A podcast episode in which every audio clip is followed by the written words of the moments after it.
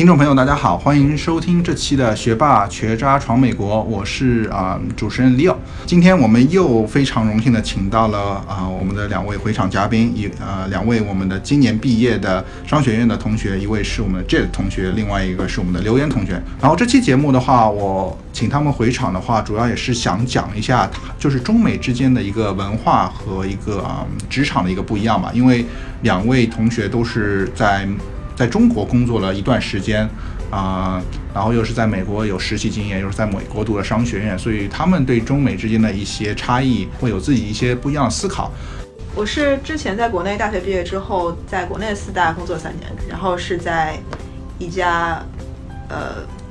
跨国公司的中国公司这里，中国分公司这里，嗯公司财务做了两年，嗯。然后间歇性的会跟美国总部那边的同事有一些交流，但总体来说还是在本土。本土，嗯，对，所以说，但是还有你的实习经验，实际上是在呃传，对实习经验是在呃微软的美国总部这里，嗯然后可以可以说是比较不一样的一些体验。嗯，所以说你实际上有三个工作，一个是在中国的四大，然后是在中国的一个美企吧，有可能是在美美美国上市公司的一个中国中国区的一个工作，然后之后是在西雅图的嗯微软工作，所以说有不一样。那我们的 Jet 同学呢？嗯，我的经历就没有这么丰富。我是在美国本科读完了之后，在北京的四大读了三年，呃，做了三年，然后再回到 UCLA 读了两年。啊、现在以及啊、从上个暑假开始，我就一直在一个 LV 一个初创企业，啊、一直在做实习。那首先的话，第一点就是中美读书吧。虽然说我个人是没有在呃国内读过大学，但是呃和很多小呃来美国读书的小伙伴觉得，还是中美之间的啊、读书方式啊，包括一些 group project 啊，老师的教学方式啊，同学之间的一个一个合作，都会有一些不一样吧。所以说，我觉得我们可以从这方面啊、先开始。其实，嗯，差别还蛮大的，因为我觉得跟教育背景以及成长的文化的背景都有关。那就是是在本科的时候，其实还蛮明显的。那课堂的氛围就是，比如说美国同学有一个问题，或者说，嗯、他发现老师有什么错误，他就会直接讲出来，可能就是甚至都不举手就直接讲出来。但是老师也不会觉得，哎，你这同学怎么没有礼貌？那这一般是不会发生在中国同学身上的，因为那我们的环境就是，哎，你你要讲话之前你要举手啊，老师叫你你才可以举手。所以我觉得这个是对我来讲是第一印象，就是差别蛮大的，就是好像美国的课堂你可以随便讲话，嗯，他们在就是发言的时候不会有任何的犹豫。嗯，我觉得这一点是不太不太相同的。那其他一点，我认为很大的不同就是上期节目有提到过的，嗯，本科的商学院以及 MBA 的商学院的氛围是完全不一样的。那本科的时候是一些基础知识，你可以就是像留言刚才讲的，老师只是想要在有限的时间里把一些基础课程都教给同学。那可能呃课堂的一些讨论啊、回答问题啊、小组作业就会相对来说比较少一些。但是在嗯 MBA 的商学院的话，那就是老师是鼓励大家。呃，从不同的角度、不同的观点去解决这一个问题，引起大家更多的思考的。所以个人很好奇，像留言你和在国内读的话，在本科这种范围，是不是没有像美国这样课堂，就是啊有很多同学叽叽喳喳，然后会愿意挑战挑战老师？是有的，就是还是会有很优秀的同学能够说就是非常积极的，嗯，就是我不我也不说挑战老师吧，嗯。就是能够呃带给大家一些新的切入角度，能够让这个课堂讨论变得更加完整和丰富。然后前面讲到，嗯，就是说中国同学可能会先观察形势之类，可能是我觉得是不是因为我们从小接受的教育是说，嗯，对于比较优秀的同学，可能就是比较站出的同学，可能会有一些比较负面的，比方说像枪打出头鸟啊，什么木秀于林，风必摧之。但我觉得，呃，时间在变化，肯定，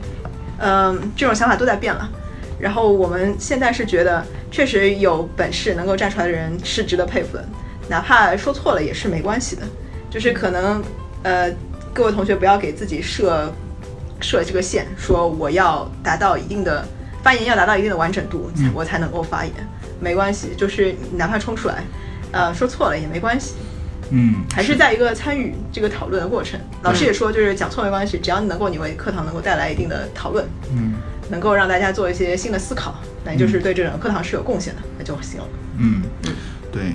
因为从我个人的话，当时刚来美国读本科，最大不适应除了这个领导力之外，就是一些嗯，就就感觉自己还是缺乏这种就是做 group project 的能力，包括就是因为做做 group 的话，你要跟别人有一个协同，然后你要有啊。有 presentation，你要去去去讲很多东西，但是我觉得当时啊、也是避免去拿这种就是有这种 group project 的这种课，主要还是主要还是说是呃选这种各种做卷子的，就做题的。我感觉当时是我个人的一个经历，我是感觉有可能在中国的教育背景背景中，我个人还是更加去舒服去觉得做题，因为我可以自己控制这些所有的一些东西，我可以做去年的题，我可以去掌握。但是如果是做一个 group project，特别是做一些啊非常挑战性的，要跟别人协同工作，然后自己要讲一段，去做很多 research，包括利用资源这些能力，我觉得中国学生，呃，特别是我刚刚来美国，我觉得跟美国同学还是有非常大的一个一个差距的。嗯。啊、但是慢慢在后来的啊、求职过程中，然后也是觉得，嗯，因为后来找了找工作中也是慢慢觉得这些能力是一定需要的，你没有办法去躲啊、觉得不管怎么样，你就跟人交流，要去做这些东西，也是觉得自己在前两年中也是非常迷茫，因为觉得虽然说我的成绩是非常好的，但是实际上你手上的真正的能力，包括这种啊、实战的能力，就是说社交的能力，实际上是不足的。这有可能是我作为一个中国学生，我觉得当时我自己没有做到位的。我不知道两位是不是在读商商学院，觉得这些跟人交流的社交能力，包括你的利用资源的这些能力是非常重要的。所以说，应该鼓励这些来美国读书的这些啊，我们的留学生啊小伙伴们，应该是越早越早走出这一步越重要，不要是躲在后面，然后只做题。对对，我觉得是越早有这方面的，你就是可以也可以接触到啊、其实领导力是什么，然后怎么样和文化背景不同、嗯经验不同的人去一起解决一个问题。嗯那可能第一次的话，大家可能就是因为意见的不相不不相同，就会比如说明明一个小时就可以开完的会，你们要拖到五个小时。嗯那你一点一点，如果从小就积累的话，那我觉得到后来肯定也就是游刃有余有人了。对，因为美国这边教育从有可能小学、初中到高中一直在强调这些这些能力，但是我们国内有可能一直只是强调做题吧，嗯，这个有可能是一个非常大的一个区别，嗯实际上，我好像之前还跟同学讨论过，嗯，就是我也觉得我是比较喜欢 problem set 形式的作业，嗯就是做做一个做一个列表，嗯列表上的问题就可以了，嗯。嗯，然后就是比较喜欢这个，同时不喜欢那个 case study 那种，嗯觉得太抽象了。对，什么样？就是读了案例之后，先要找出问题到底想想解决的问题是什么，然后要做 contextual analysis，就是通过文章这些信息来找一些线索，然后再推导自己的结论。我觉得这样比较麻烦，但是其实现实生活当中有多少东西是真的能够形成一个 problem set 里面的固定形式的题目呢？嗯大部分的时候问题还是就是那么抽象，嗯就是那么没有线索。嗯所以说，真的我觉得要做 case study 这种形式的东西还是特别重要的。嗯。对，所以说从中美读呃中美这个读书文化来说，我觉得中国更注重于书面的这种答题模式，但是美国更注重于这种实实战模式。对，应所以所以说还有特别一个关键词，在美国叫一个呃 critical thinking，就是一个是一个呃批判思维吧，就是要从不同角度去分析问题。第二个的话，我想讲一下就是中美求职吧，想听一下你们的建议，因为在四大的话，在美国的话，当时我找四大工作，实际上还是比较，因为只有面试，没有中国说了什么呃笔试和群面。所以说感觉还是稍稍微比较简单，因为就两轮面试，一个是在校园的第一轮面试，然后到到公司的那个第二轮面试，所以就可以了。其实我不知道现在是不是还是这样，因为毕竟离我们当时 本科求职也有一段时间了。但是我们那时候确实是有笔试，啊、考逻辑，啊、也有啊、群面，就是像刚才说的，做一个给你一个案例，嗯大家在一个房间里，然后有几个 manager 可能会来啊、观察你，你们小组你是在这个团队里是啊、是什么样的一个位置？角色对对什么样的角色，然后你们最后能不能，可能是你最后能不能解答这个问题，并不是关键的，最关键的是你在整个小组里面是扮演了什么样的角色。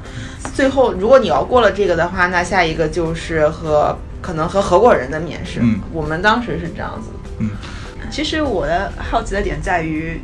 我想知道这个比例是怎样，就是，呃应征者和最后录取的人数比例，是不是说在美国这里这个比例会特别的大，所以就是你录取的概率会特别高，所以他无需通过群面这种形式来筛选人？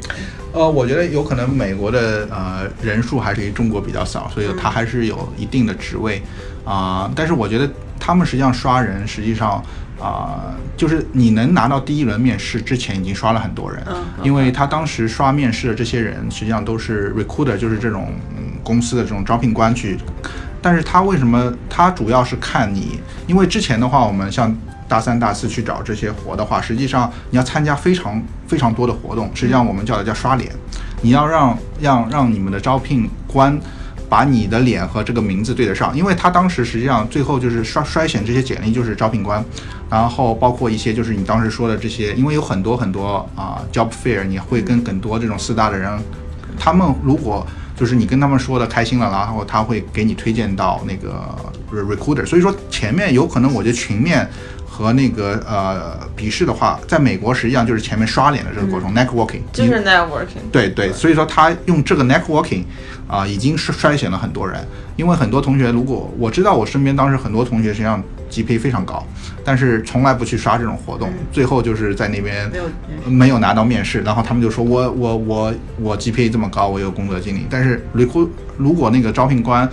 呃，脸和这个名字对不上的话，基本上不会提供面试，因为他们是觉得你之前一定要参加过我们很多活动，你这个人啊、或者是你参加过很多组织。因为我个人当时的一个经历是我第一刷脸很厉害，第二个是我在这种啊、accounting 的这个协会里面是担任这种 leadership position，所以基本上跟 recruiter 非常近，所以他们就是感觉会啊，觉得你你又是做了 leadership，然后又参加活动，所以说面试第一轮肯定是可以保证的。对，其实呃，商学院也是、MBA 之后也是，大家都鼓励你一定要去刷脸，看各种的 company presentation，就各种他的活动，你一定要去参加。你的就是他你的参加的 participation 的 list 上一定要有你的名字。是 那如果你能事后再去跟就是像说 recruiter 面试官再去聊两句，让他知道哦，我知道你是谁，能讲出你的名字，那基本上你的第一面是没有问题的。对，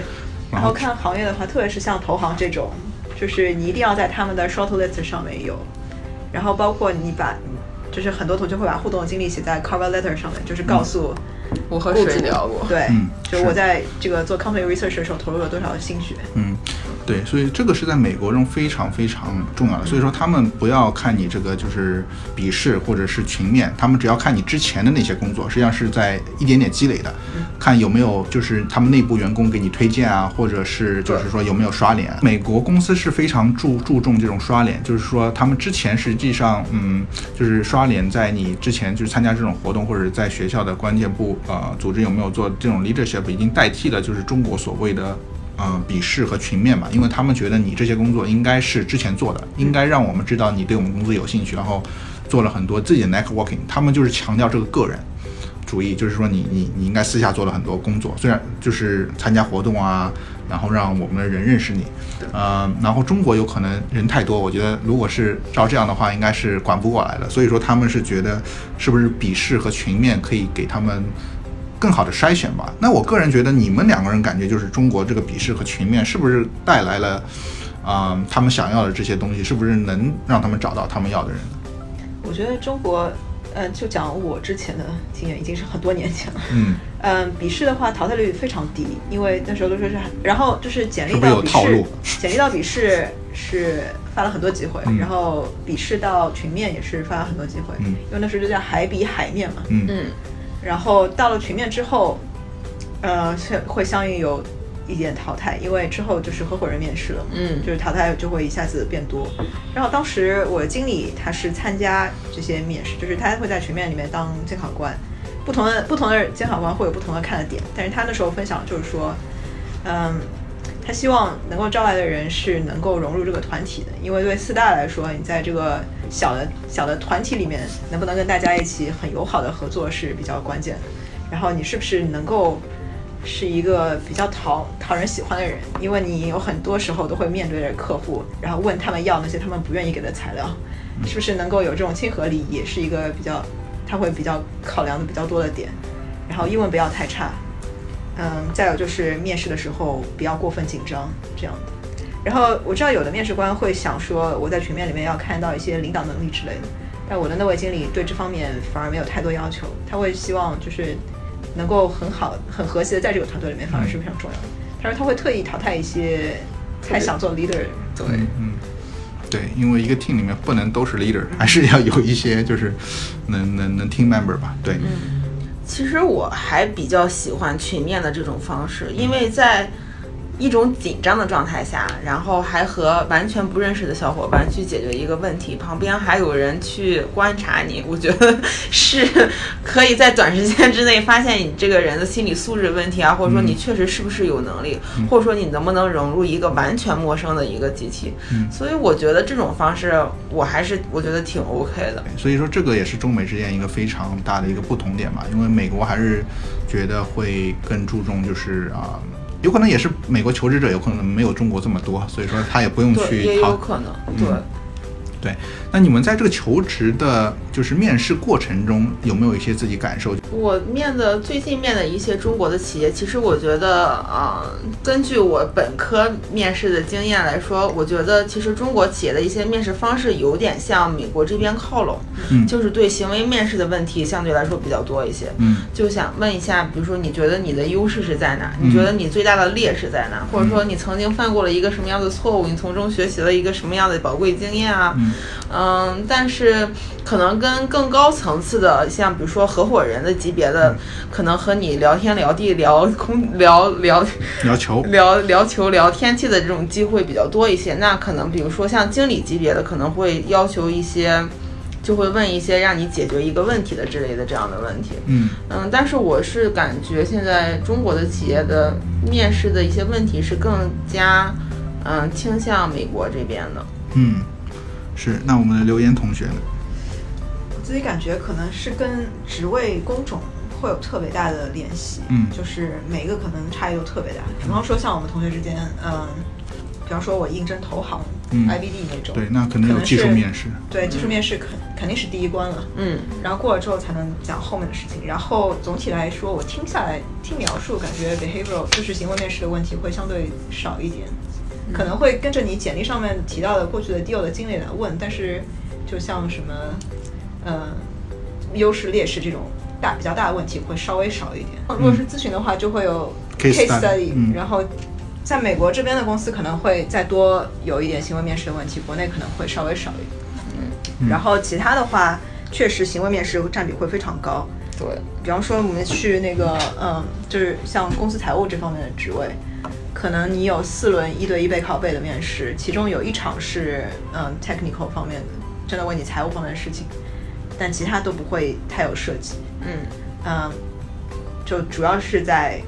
就集中在你过去做了些什么，然后你是这个你是一个怎样的人，是不是能够聊得来，就是刚才讲的这些。嗯其实我觉得面试一个非常主观的一个活动，就是完全就跟根据你的面试官的一些喜好，嗯，是。他们有的人可能会喜好行为面试的问题，嗯有的人就会比较技术 hardcore 一点，嗯想要问一些专业的问题。嗯但是我觉得，如果想要说一些建议的话，我觉得就是尽量的，就是把那个准备做的充足一些。嗯，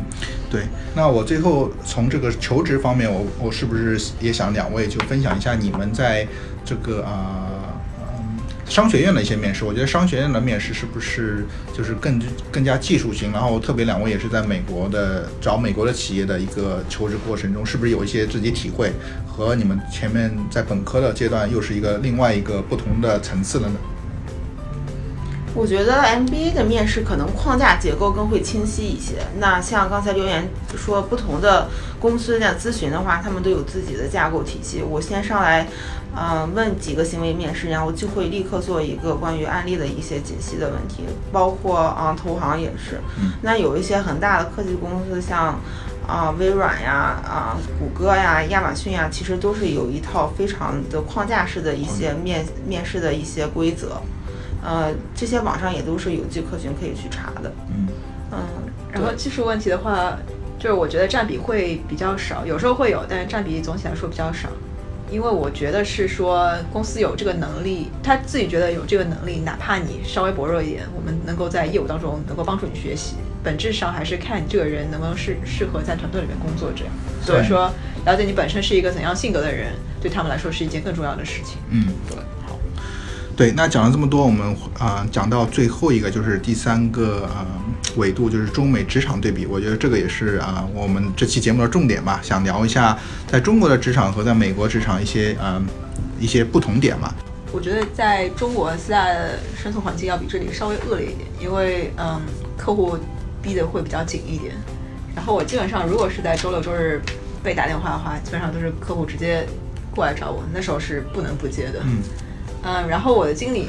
就是在四大，我觉得就是还是看项目、看经理、看合伙人。然后我遇到过的经理都会比较在在意，就是说我要给你的私人时间，嗯我会尽量在下班之后或者是周六周日来找你。嗯但有时候确实也是没办法，嗯因为在忙季的时候，就是基本上十几家客户都挤在一起，所以说我也能够理解他们。嗯，我的体验就是因为我当时的项目正好是 IPO 的项目，所以其实基本上是二十四小时随时 on call 的。然后，但是我觉得也是蛮能理解的，因为你在有限的时间内要做大量的工作，那经理随时找你或者说让你 stand by，我觉得也是可以理解的。嗯但是我觉得也是像刘岩同非常同意刘岩刚才讲的，看项目、看经理、看合伙人。嗯，有的合伙人或者经理的啊处事风格是不一样的，嗯所以也不能就是就说大家都一概而论对从这个角度，实际上我个人是觉得，嗯，因为我们洛杉矶办公室当时四大的话啊、有很多亚洲的啊、同学吧，然后我觉得美国的美国的小伙伴他们就特别注重这种，就是呃，因为也是看项目吧。如果像你说的是像这种上市的这个 IPO 的项目，有可能会不一样，但是一般普通的项目，如果美国的美国的小伙伴们，他们会周六周日肯定是不会看自己手机，也不会接任何客户和老板的电话，肯定是不会接的。但是你可以非常清楚的看到，我们亚洲，特别是中国的啊、男生女生的话，特别是应该会是接的。所以说，感觉这个还是有一个文化差异。所以说这，这这里也是有一个。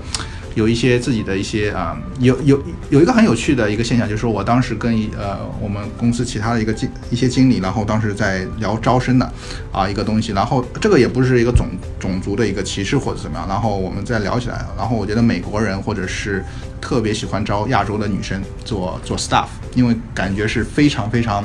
啊、努力，然后可以呃工作，然后也会然后也会非常对任劳任怨这种。但如果是一个美国的女生，或者是啊、就会有很多自己的想法，或者说啊，这个是我自己的时间，就感觉这个也是个文化。我觉得中国，呃，中国的嗯不不只是是，所以说他们的首选是啊、亚洲女生。然后第二选是亚洲男生，然后之后是其他种族。我这个这也不是一个种族上的一个歧视，只是感觉啊、从大部分角度，如果招亚洲的女生出错的概率是最小的，因为啊、他们是任劳任怨，然后也是工作能力非常强的，所以说我感觉也是我们中国人的一些啊、很很好的一些品质吧。但是说你也可以看到中美的文化，就是呃中国人有可能还是觉得任劳任怨，但是美国人觉得嗯就是如果是我自己的时间，你就不用不用烦我。对可能就是优先级会有点差异，我们可能会把小我放在稍微低一些的顺序。嗯，所以说在中国的环境中，所以说是不是这样的话，就是觉得我们的大部分小伙伴还是任劳任怨的，所以说基本上不管是客户啊，或者是老板在自己的私人时间，如果有一些请求，还是说会接电话，或者是会，会，我觉得以我的认知是会是会，因为就我们就作为服务行业来讲，嗯，对，相对来说还是要以解决客户的问题为首要任务。为首要任务，对对。然后从老板角度，我自己认为觉得，在美国很多老板也是会啊很自觉，就是说在你自己私人时间，他很少会去，除了这种非常紧急的状况中，他都会基本上不会去打扰你。然后有一些如果是特别是美国人注重就是说要放假嘛，所以放假就是放空了，就是他们电脑都不会带，也不会看看邮件。然后这段时间如果有什么紧急问题，老板都得自己上，基本上也是找不到人的。所以说我是觉得。啊、不，美国这个环境在，特别是我个人感觉是在啊、老板或者是员工，他们特别注重自己的 work-life balance，觉得我自己的时间就是我自己的，你你就不不用打扰我这样子。不过我自己觉得，呃，就是还是可能跟你所在的位置也有关系。就是比方说，以前在那个嗯做公司财务的时候，像美国总部这边，有些大老板他们会在休假的时候回复邮件，因为确实是在那个职位的时候，有很多事你很难说我在休假我就不管了。嗯，嗯，是，然后对，说了这么多，然后第二个我也是呃自己很好奇，就是说中美之间的就是嗯业余生活吧，特别是四大我们这种压力这么大的活，我就我就特别好奇，就是中美之间有什么区别？因为我觉得美国人啊玩的项目还是比较。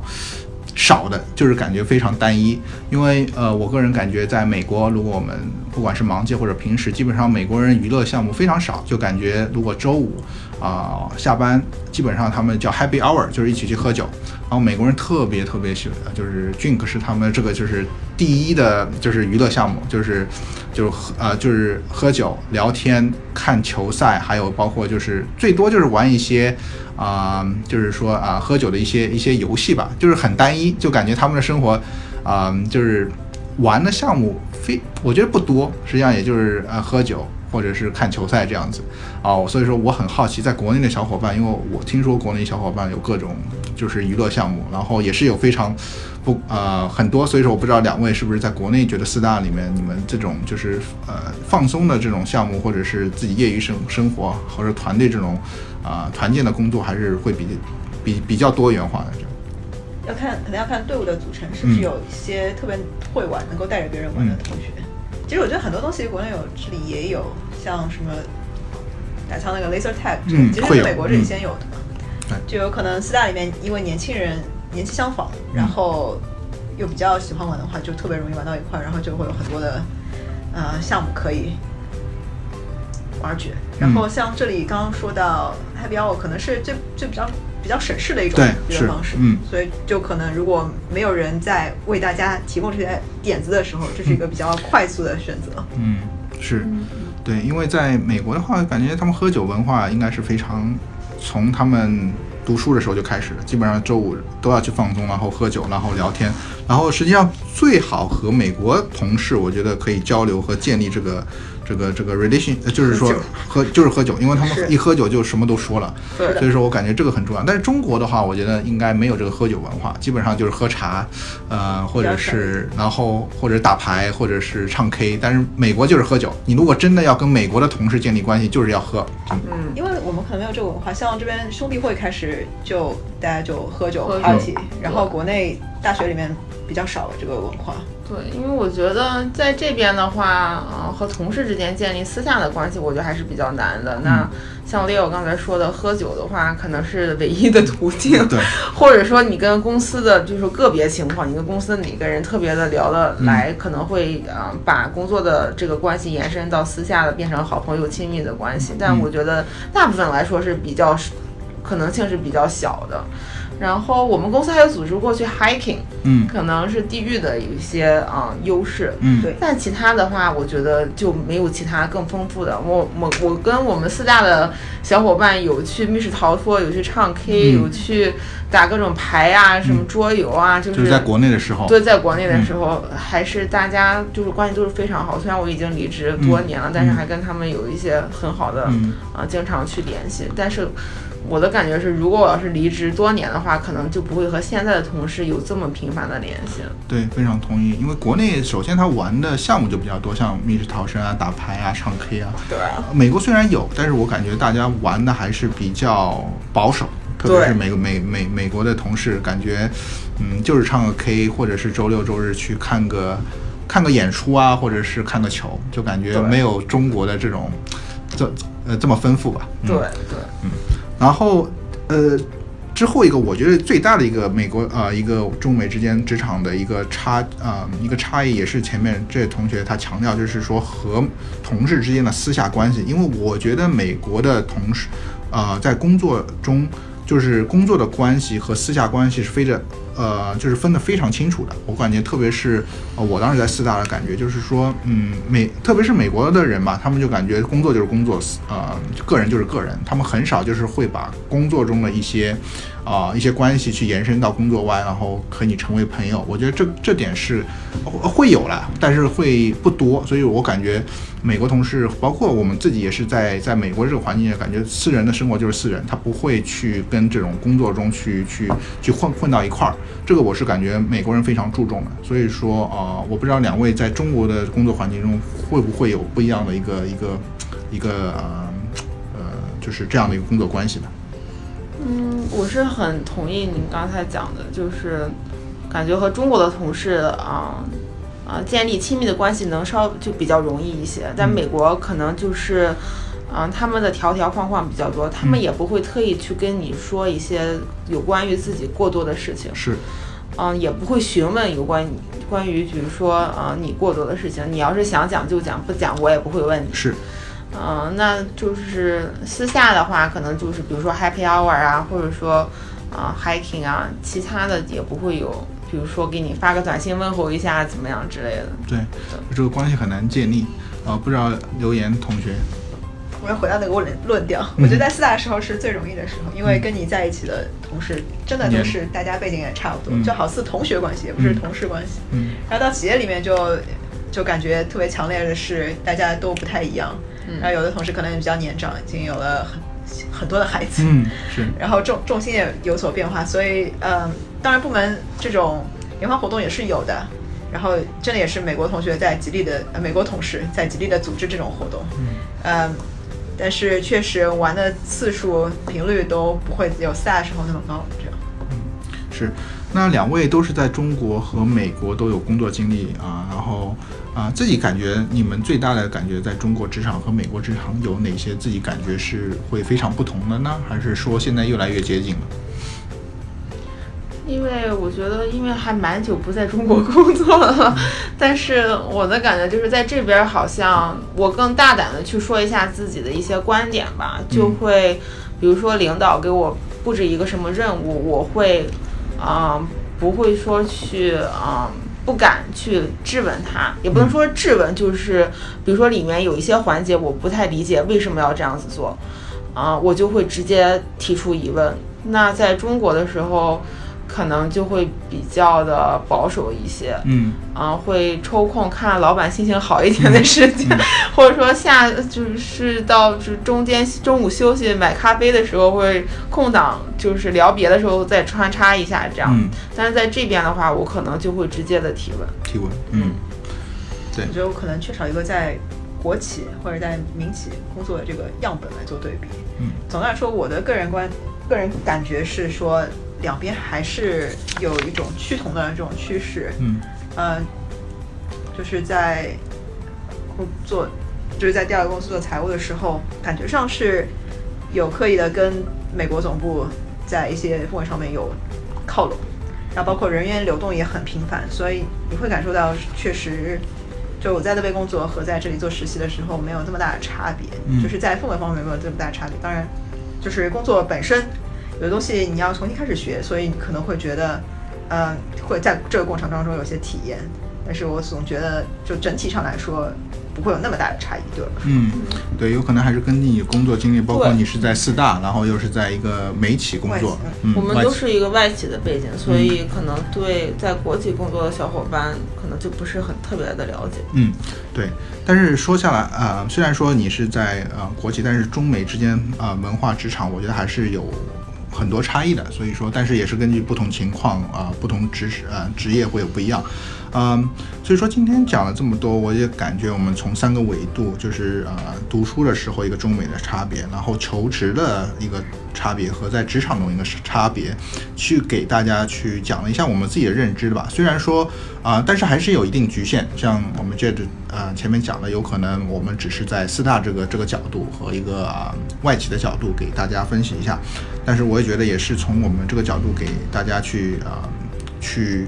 啊讲了一下啊，就是中美之间。那最后一个问题，我也是感觉，因为我觉得两位都是在啊中国有工作过，在美国也有工作过，包括也是在读了美国的这个商科。那最后给我们的听众朋友这些小伙伴，就是在职场中呃想。啊，想发展的，然后或者是想读商学院，就感觉哪些是你们觉得在中美这么国塔门打的这些这些年数中，觉得在职场中怎么样让自己变得更好？有没有自己一些对这些小伙伴的一些意见？嗯，我觉得是，嗯，就是在你还不确定什么事情的之前，就是在说和做之前，应该是多观察吧。嗯。然后我觉得，嗯。周围都是有特别优秀的同学、导师、同事。嗯，我我的想法就是，当我一切还觉得很不很拿不准的时候，我就先少说少做，嗯多听，多学习。多观察，嗯，对，我也觉得是多思考是挺重要的，就是拿到信息的时候多问问为什么。就是一个是你自己要思考，另外一个是要让别人知道你在思考。对不只是去做，对，对，然后就是你会有很多机会，就是老板会问你一个问题，然后你可能去采集了一些资料，然后这时候就不光要有这些信息，然后还要想想我们老师说的 “so what”，就是这些信息到底代表什么意思。嗯嗯最后，你希望能够呈现给对方的不仅是一个资料的清单，嗯你应该加上你自己的思考、你的分析你的总结和你的自己的个人推荐。嗯，你的结论不一定是对的，但是至少让别人知道你在做这些事情，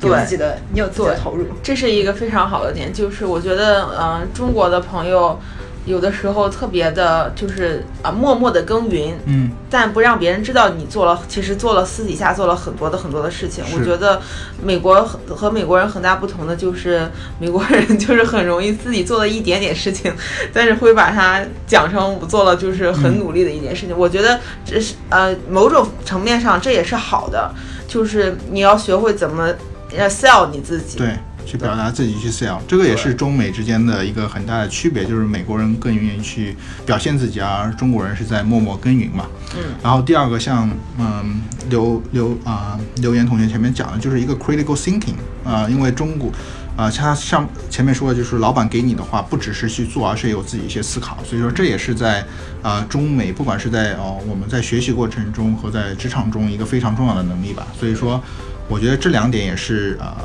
今天两位给大家总结下来，一个是要有自己的一个批判的意识，一个是要自己去怎么样去表表表现自己，sell 自己，而不只是去默默耕耘嘛。对。所以说，嗯、今天我感觉也是信息量非常大，讲了很多，呃，给小伙伴带来很多呃干货吧，就是怎么样在中美的这个职场中去不断去呃提高自己，然后去让自己变成一个更好的自己。所以说，今天也非常感谢两位啊、呃嘉宾来我们节目做客，对，都是个人拙见，供大家参考。对对对，不代表本台立场，开个玩笑。对，那就是我们这期的学霸学渣闯美国，感谢大家的收听，谢谢。